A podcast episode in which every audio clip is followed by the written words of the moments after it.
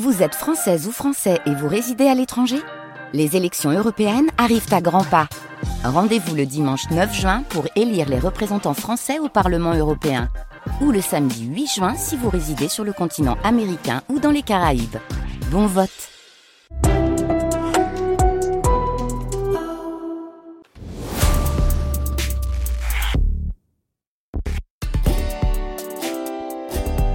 France Inter,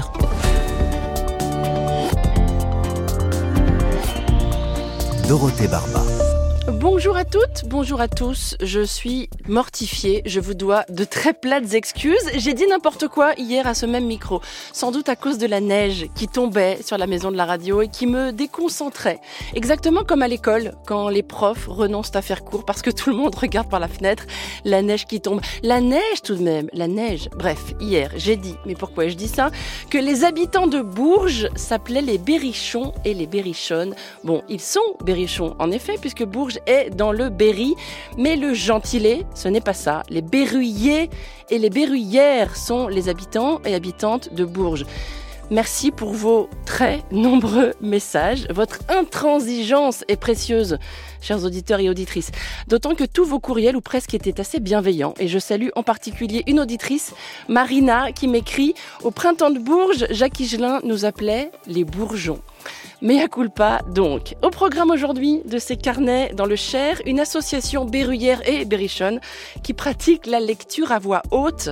Association qui rend hommage à une grande écrivaine injustement oubliée, Marguerite Audoux. Mais d'abord, coup de fil à un défenseur de la biodiversité. Soyez les bienvenus. Carnet de campagne, le journal des solutions. Voici un appel à l'aide dans les carnets de campagne, celui d'un centre de soins pour animaux, hôpital Faune Sauvage Centre France, qui est basé à, la Guerche sur l'Aubois, entre Bourges et Nevers. Bonjour Tom Berger. Bonjour. Vous êtes le directeur de ce centre de soins de la faune sauvage qui a ouvert ses portes il y a deux ans.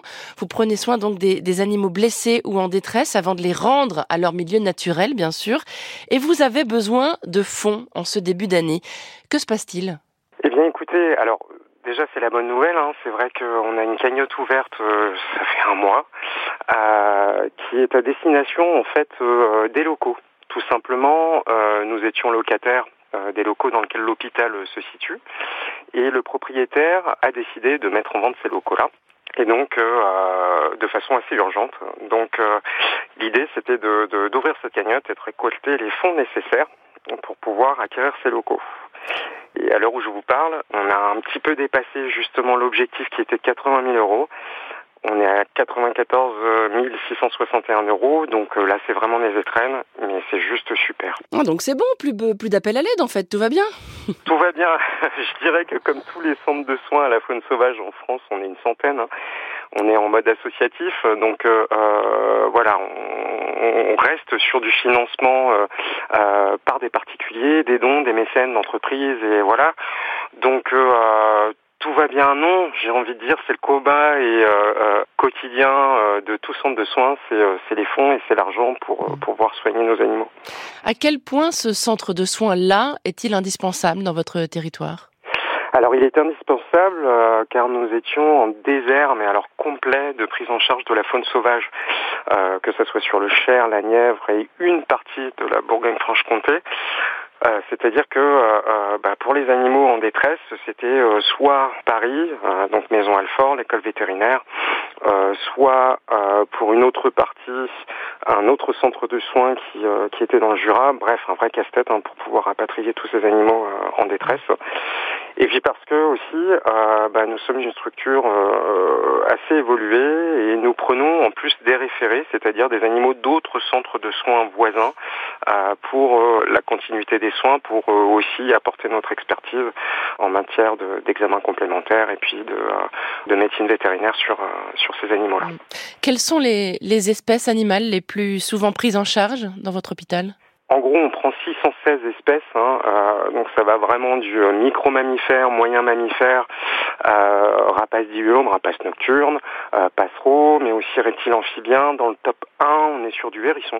Euh, voilà, je dirais que c'est, ça fait partie du top 1 de, de, notre tableau. Puis après, majoritairement, on a beaucoup d'oiseaux, euh, donc euh, du passereau, du rapace diurne, de la buse, euh, des espèces aussi un petit peu emblématiques et, patrimoniales comme du circature le blanc, mais de la chouette effraie aussi, de la chouette chevêche, euh, de la chouette hulotte. Enfin, c'est, assez varié. Mm. Et donc, ce sont les particuliers hein, qui vous amènent ces animaux blessés? C'est alors ça passe par différents biais, c'est multimodal, ça, c'est majoritairement du particulier qui nous appelle sur notre euh, notre téléphone d'urgence. On a un service de régulation, de conseil. Et puis euh, on a aussi euh, des autorités, à la fois ça peut être les sapeurs-pompiers, ça peut être la police, la gendarmerie, mais aussi l'Office français de la biodiversité, des gardes particuliers, des cliniques vétérinaires aussi alentour. C'est assez varié. Est-ce que votre centre est ouvert toute l'année? Il est ouvert toute l'année, 7 jours sur 7. Euh, voilà, nous les, les, les, vacances et les jours fériés, on, on connaît très peu.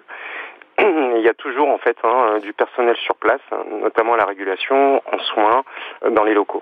Et votre centre repose, vous le disiez, sur l'énergie de beaucoup de bénévoles. Hein Tout à fait. C'est-à-dire qu'il y a une, équipe encadrante hein, de soigneurs et, de vétérinaires. On reçoit énormément de services civiques.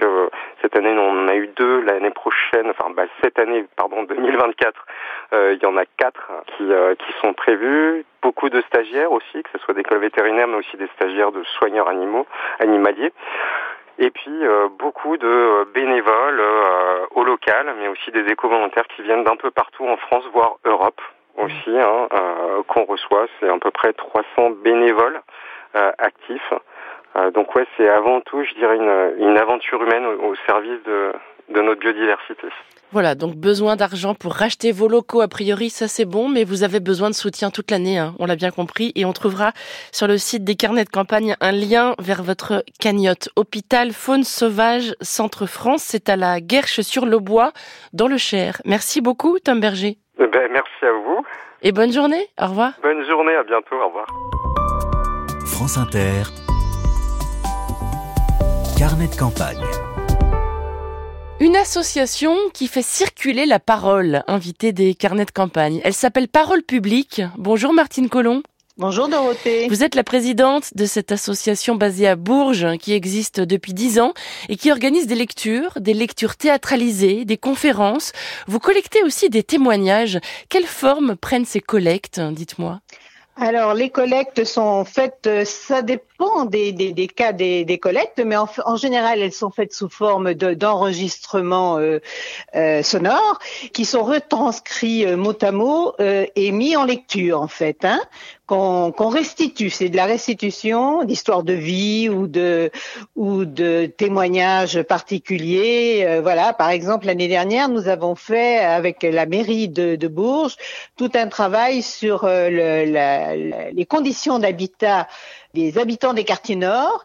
Et donc, euh, la mairie avait fait tout un travail là-dessus. Et nous, on a mis en lecture ce travail qu'on a restitué auprès des personnes mmh. qui avaient participé donc à ce, à ce, collectage. Voilà. Voilà, des petits morceaux d'histoire qui font la grande, hein, c'est ça? Voilà, ce sont des petits éclats de vie.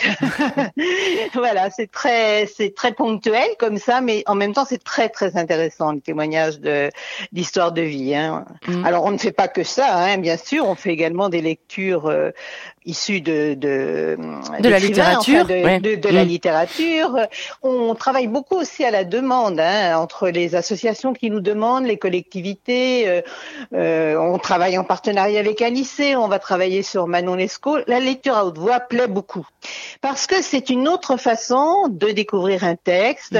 Euh, c'est une autre façon d'aborder les mots aussi, et on peut assister à la même lecture deux ou trois fois, deux ou trois fois, pas spécialement de suite, mais deux ou trois fois, mmh. et on, on ne ressent pas toujours la même chose si vous voulez. Hein. On découvre autre chose. Enfin, remarquez, quand on lit un livre. C'est ce que j'allais vous dire. Ça. Oui, c'est pareil quand on relit voilà. un roman. Voilà, voilà, voilà. Oui. Alors, vous rendez hommage régulièrement avec cette association à, à, des écrivains et à des écrivaines locaux.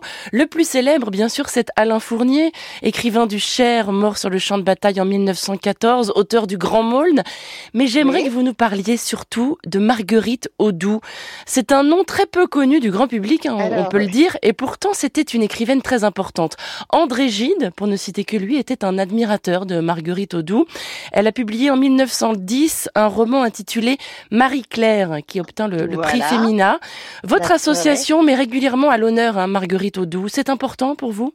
Eh bien, c'est-à-dire que comme elle est, comme vous dites, elle est oubliée, c'est important de la faire connaître. Et puis c'est un témoignage d'une femme du début du siècle dernier qui était euh, vraiment, qui était orpheline, qui a passé sa vie à la campagne au départ, qui était dans un orphelinat, dans un orphelinat, qui a gardé les les, les, les moutons et qui et qui a écrit après euh, quand elle est allée à Paris euh, comme couturière, et, elle a écrit son histoire de vie, elle, voilà. Et mm. donc on la restitue à travers une lecture qui s'appelle une si jolie petite servante que nous allons euh, euh, donc lire le samedi 20 janvier, donc euh, mm. la semaine prochaine, au musée Marguerite Audoux, parce qu'il existe un musée Marguerite Audoux dans le Cher, à Sainte-Montaine.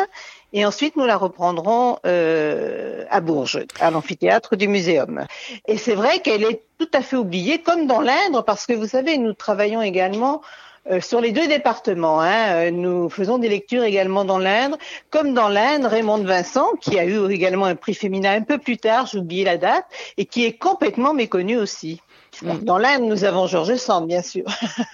Et parmi vos projets pour 2024, je vois aussi le nom de Marguerite Duras. Alors oui, bien sûr. Alors 2024, nous avons plusieurs lectures. Une lecture euh, sur Colette, puisque ça fera 70 euh, ans pardon qu'elle est décédée, et nous allons mettre en lecture à deux voix euh, des entretiens qu'elle avait eus avec un journaliste qui s'appelait André Parino Hein, mhm. C'était des entretiens euh, radiophoniques, si vous voulez, et qu'on va donc restituer en lecture. C'était des entretiens qui avaient eu lieu en vers 49-50 au Palais Royal.